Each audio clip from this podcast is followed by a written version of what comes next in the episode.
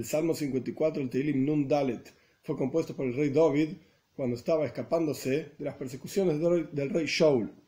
En un momento se esconde en el desierto de Zif y las personas que habitaban en ese lugar, en el desierto de Zif, lo delataron al rey David frente al rey Shaul. Esta historia está en el primer libro de Shmuel, en el capítulo 26. La de David. Para el director del coro, del coro, un cántico, un másquil para David. Ya dijimos que másquil quería decir varias cosas. Podía querer decir que fue dicho a través de un turgeman, de un traductor. Podía querer decir un tipo de melodía, algo para enseñarnos. Veis, dos. Cuando vinieron los Zifim, es decir, las personas que vivían en el desierto de Zif, y le dijeron a Shaul, ¿acaso David no se esconde con nosotros? Gimel 3. Elohim Dios, en tu nombre, sálvame, o con tu nombre, sálvame, y con tu poder, literalmente, júzgame. Pero se refiere, dicen todos los comentaristas, a que toma mi venganza. Véngame de las personas de Zif que me delataron frente al rey Shaul. 4. Dalet. Elohim shemat filosi, ha'azina leim refi. Dios escucha mi tfila. Tfila en general se traduce como plegaria. hay varios asuntos de qué significa tfila realmente, pero los comentaristas aquí explican que se refiere a algo que el rey David dijo en su corazón, por así decir, estaba pensando en este asunto. Entre paréntesis, la palabra tfila, una de las explicaciones que tiene es de la palabra teufel. Teufel significa, teufel kliger, es una persona que une diferentes partes de un recipiente que estaba quebrado. Quiere decir que la el concepto de la palabra tfila es unión. Entonces el rey David estaba rezando, uniéndose, por así decir, a Dios en su corazón. Y continúa el versículo, escucha, presta atención a las palabras de mi boca. Es decir, tanto lo que yo siento en mi corazón como las palabras que produzco y verbalizo con mi boca. Hey, 5.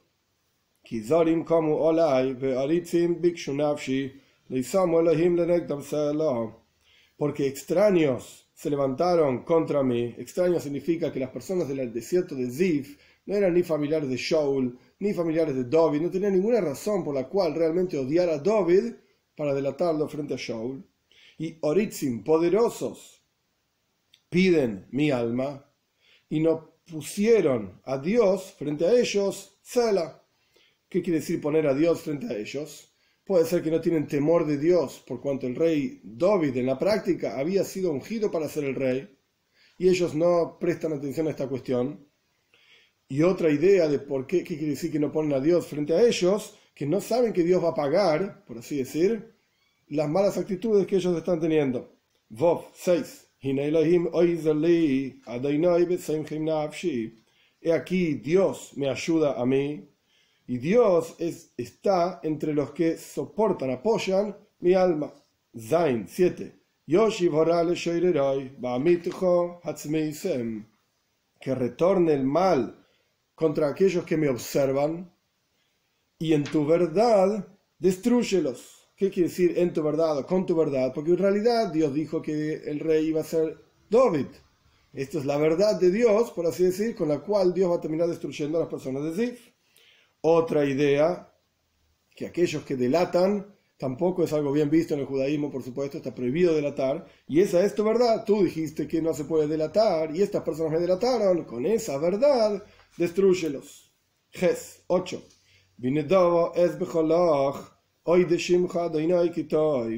Entonces, cuando yo vea que los, me vengas mi venganza, por decir, o los destruyes con tu verdad, sea cual fuere esa verdad, etc., entonces con dadivosidad voy a ofrendar a ti, es literalmente significa ofrendar sacrificios, y voy a agradecer a tu nombre, Dios, porque es bueno, porque lo salvó a, David de la persecución de Shaul. Tes 9. Porque de todo sufrimiento me salvó, y por eso voy a agradecer, y en mis enemigos vio mi ojo. Es decir, que no necesariamente significa que hay que destruir, matar, por así decirlo, a los enemigos, sino que incluso mis ojos pueden observar a mis enemigos, Dios me puede salvar a mí sin destruir en la muerte, digamos, a mis enemigos también. O sea que el rey David no necesariamente estaba pidiendo la muerte de estos enemigos de él que lo delataron, sino que estaba pidiendo que Dios lo salve a él. Y cuando dice Atzmisem, destruyelos, es decir, que toda su maquinación contra el rey David no tenga éxito, esto es lo que sea destruido y por lo tanto mis ojos van a ver a mis enemigos, incluso después de que ya me salvó a mí y continúan siendo mis enemigos, pero por lo menos ya no me hacen daño a mí. Este Salmo Nundalet 54 es interesante, está mencionado una vez sola en todo el Zoyar. Es decir, no hay grandes explicaciones sobre este salmo. ¿En dónde está mencionado en el Zoyar? Cuando el Zoyar está diciendo sobre el Salmo 63 en realidad, que fue dicho Bemidbar Yehuda, en el desierto de Yehuda, el Zoyar se pregunta, ¿qué me importa dónde fue dicho? Es un salmo en el cual el rey David está pidiendo a Dios que lo salve, que lo ayude, etc. ¿Qué importa dónde fue dicho? Aparentemente, dice el Zoyar, es el único salmo que menciona dónde fue dicho. Y ahí aparece una referencia a este salmo, ¿no? Encontramos varios salmos en donde el rey David se siente perseguido y dice dónde estaba o en qué situación estaba, qué, qué importancia tiene esto. Y el Señor dice, esto nos enseña la alabanza de David, que incluso cuando estaba siendo perseguido, incluso cuando estaba en medio de un sufrimiento, él tenía la mente limpia, por así decir, él tenía la suficiente capacidad para alabar a Dios y para rezar a Dios y para pedirle a Dios, etc. Y por supuesto que esto tiene que enseñarnos a, cada, uno de nosotros que en cada una de las situaciones de la vida, como dice el Talmud, que Shem Shem me ra, de la misma manera que la persona bendice por algo bueno que le ocurre, de la misma manera tiene que bendecir por algo negativo que le ocurre. Y el Talmud se pregunta, ¿cómo? La bendición por algo bueno es si es algo bueno que le pasó a uno mismo individualmente, agradecemos a Dios que nos hizo llegar hasta este momento. Si es algo bueno que ocurre para muchos, Dios es bueno conmigo y es bueno con los demás también. Y si Dios libre y guarde pasa algo negativo, la bendición, el texto de la bendición es Baruch Dayano Emes. Bendecimos que Dios es un juez justo, un juez verdadero. Él sabe lo que tiene que ocurrir. Entonces, si el texto de la bendición es diferente, ¿cómo decimos que así como bendecimos por lo bueno, bendecimos por lo que no es tan bueno?